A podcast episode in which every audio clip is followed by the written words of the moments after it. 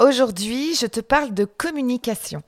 Bien sûr, je ne vais pas t'exposer un cours théorique sur ce sujet, mais je vais plutôt te proposer d'aller explorer des situations que les profils atypiques rencontrent assez souvent et qui leur procurent un sentiment désagréable de ne pas être compris, voire même d'être totalement à côté de la plaque de ne pas se sentir à leur place. Je t'expliquerai très concrètement comment tu peux t'y prendre pour clarifier ta propre communication et acquérir les bons réflexes pour ne pas tomber dans les abysses de l'incompréhension, voire du conflit.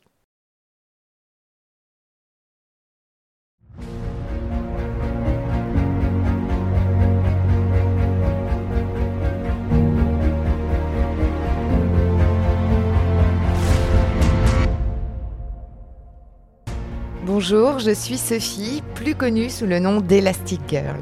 Je suis marketeur et coach certifié. Mon super pouvoir est d'accompagner les personnalités atypiques à développer un environnement écologique pour exprimer leur singularité et retrouver toute leur puissance de création. Si aujourd'hui ton parcours professionnel ressemble plus à des montagnes russes qu'à une croisière sur le Nil, rejoins-moi tous les lundis sur ce podcast Viens t'inspirer des parcours de héros pour designer ta propre quête dans un environnement qui te ressemble. Et si tu es à la recherche de pépites, de retours d'expérience de mentors et d'une bonne dose de décalage, tu es au bon endroit. Alors c'est parti, on embarque pour ta nouvelle aventure. Hello, je suis ravie de te retrouver pour ce 42e épisode de ma deuxième saison du storytelling des héros. Aujourd'hui, je voudrais te partager trois clés de communication qu'un expert atypique devrait toujours garder en tête lorsqu'il s'apprête à présenter son projet, son idée. Alors certes, tu te dis que toi, tu maîtrises l'art de la linguistique, que tu as fort probablement un vocabulaire bien choisi, avec des termes que tu manies avec grande précision. Et ça, je te rassure tout de suite, je n'en doute pas une seule seconde. Tu partages tes connaissances facilement, surtout lorsque tu es enthousiaste et engagé. Et pourtant, cela ne se passe pas toujours comme tu veux. Tu as même parfois l'impression d'être sur une autre planète avec un sentiment de décalage et parfois un sentiment de rejet lorsque tu exposes tes idées. Les autres seraient-ils des cons? Ou alors, y a-t-il une autre explication? Commençons par la première contre-vérité. Penser qu'une bonne communication se joue sur les idées en elles-mêmes est une énorme erreur. Il faudrait plutôt penser à la notion de récepteur et d'émetteur, parce qu'il faut en fait dès le départ s'accorder sur une fréquence commune, c'est le partage d'un niveau d'intérêt qu'on a sur un sujet en commun avec notre interlocuteur. Ce que tu penses parfois être un débat sur ta compétence et la pertinence de ton idée est bien plus souvent lié à la maturité de ton environnement à adopter ton idée qu'à un vrai débat sur la justesse de ta démarche. Donc en fait, j'aurais envie de te dire que dès que tu sens de la résistance sur une proposition que tu fais, arrête-toi net. Ne plonge pas dans la démonstration, dans les mots techniques, dans euh, les argumentaires euh, fumeux, dans la genèse de tout ton cheminement. Tu vas les tuer et surtout, tu vas les perdre. Donc reviens plutôt à un mode que j'affectionne particulièrement et qui est d'une puissance incroyable, c'est reviens en mode question. Et ça, afin de mieux comprendre comment ton idée, ton projet s'inscrit dans les intérêts de l'autre. Et même si tu es convaincu que la personne en face de toi y verra des bénéfices, ce qui est le plus important, ce n'est pas la démonstration que tu lui feras, mais plutôt sa propre prise de conscience et la formulation qu'il fera de ce problème. Et demande-lui plutôt en quoi ce projet pourrait aider l'équipe, quel problème pourrait-il résoudre, quel problème cela poserait selon lui si on ne s'attaquait pas à ce sujet, attends la réponse. L'idée ici, c'est de trouver la fréquence, c'est-à-dire l'intérêt commun. Et surtout, s'il n'a pas été débattu avant et s'il n'est a priori pas clair. Continuons sur un deuxième point. Cette fois-ci, c'est une vérité. Les personnes ont besoin de temps pour assimiler les informations. D'ailleurs, ce ne sont pas toujours les idées les plus pertinentes qui remportent toujours l'unanimité. J'ai même envie de te dire que l'histoire est pleine d'exemples d'idées brillantes qui ont mis plusieurs décennies, voire plusieurs siècles à émerger. Parce que le monde avait besoin d'assimiler ces informations-là.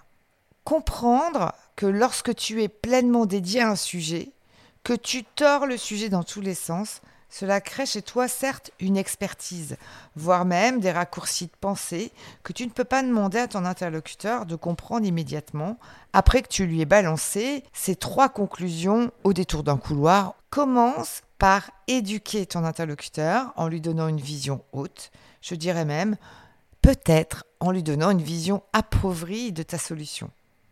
Crée-lui un chemin de pensée linéaire, intelligible, en lui donnant par exemple un cas concret de solution et en le présentant sous la forme des étapes du storytelling.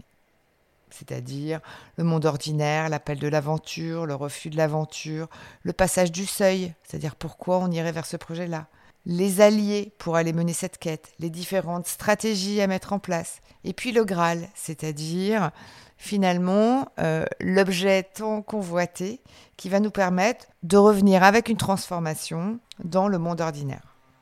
Rends sexy et simple le parcours que tu proposes à ton interlocuteur et en gardant une vision haute. Et surtout en racontant cette histoire qui lui permettra de partir avec quelque chose de concret et de mémorisable, pour qu'il puisse ensuite mûrir sa réflexion puisque comme je te disais sur ce deuxième point, l'humain a besoin de temps pour assimiler ces informations. Finissons par la troisième vérité. Personne n'aime toucher du doigt son seuil d'incompétence, et très peu de personnes aiment se rouler dans la complexité. Ces deux sont quand même assez liés. Donc dans la communication interpersonnelle, jeu dans lequel nous réagissons d'abord avec nos émotions, il n'est vraiment pas très bon de réveiller les failles de l'autre. Ça casse souvent le débat et ça met finalement la personne que l'on a en face de nous dans un inconfort, l'inconfort de l'ego. Donc si toutes tes phrases sont ponctuées par des mots qu'il ne comprend pas, même s'il devrait les comprendre. Si la personne n'arrive pas à suivre comment tu es passé de la phrase A à la phrase B, il va lui être bien plus facile d'imaginer que tu t'exprimes mal plutôt que de croire qu'il n'est pas compétent dans ce domaine pour comprendre ton discours. Donc apprends à vulgariser avec des mots simples. Éventuellement, demande-lui si ce que tu dis lui semble clair, plutôt que de lui demander s'il comprend. Et puis, si ton sujet est complexe, et je sais à quel point ce type de sujet nous paraît parfois très satisfaisant, et c'est quand même d'en faire un sujet simple, avec un schéma, un support visuel avec quelques étapes, une synthèse des risques et opportunités, des visions mémotechniques pour toujours raccrocher ton interlocuteur à une vision simplifiée de tout ce que tu pourras dire.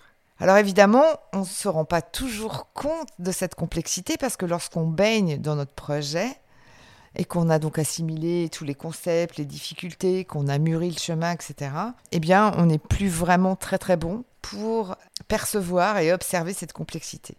Alors, un dernier petit conseil, c'est que dans ces cas-là, lorsque tu exposes ton sujet, n'oublie pas de regarder les réactions de ton interlocuteur et dès que tu sens qu'il décroche, à ce moment-là, pose-lui des questions. À la prochaine occasion que tu as un vrai défi de communication, pense bien à ces trois points et je vais te les rappeler. Le premier point, c'est qu'une bonne communication ne se joue pas sur les idées en elles-mêmes. Et pense à la notion d'émetteur et de récepteur, où il faut dès le départ s'accorder sur une fréquence commune avec notre interlocuteur un niveau d'intérêt commun sur un sujet donné. Le deuxième point, c'est que les personnes ont besoin de temps pour assimiler les informations, et en particulier si tu arrives toi avec un sujet que tu as mûri depuis un petit moment, et un sujet qui en plus relève de complexité. Donc commence par éduquer ton interlocuteur en lui donnant une vision haute de ta solution, et crée-lui un chemin de pensée linéaire et mémorisable facilement, en lui donnant des cas concrets de solutions et en passant par des étapes de storytelling. Et troisième point, personne n'aime toucher du doigt son seuil d'incompétence. Alors, utilise des structures comme les schémas, les étapes ou les synthèses Interroge ton interlocuteur sur sa bonne compréhension du message à chaque instant. Et je suis certaine que tu pourras, avec ces trois clés, euh, demain euh, franchir des nouvelles étapes dans ta communication avec des personnes qui sont non initiées à tes sujets. Si tu es toi-même en plein mouvement pour aller créer plus d'écologie et plus d'alignement dans ton job, n'hésite pas à aller t'abonner à la newsletter du storytelling des héros. La newsletter s'appelle le X et euh, tu peux la retrouver sur le site web emul.fr, h-e-m-u-l.fr, slash news, N-E-W-S. Et si tu as des amis qui nagent en brasse coulée dans leur environnement pro, n'hésite pas à leur transférer ce podcast ou la newsletter. Tu leur offriras sûrement un cadeau caché. Alors merci pour ton écoute et prends bien soin de ton cap et à lundi.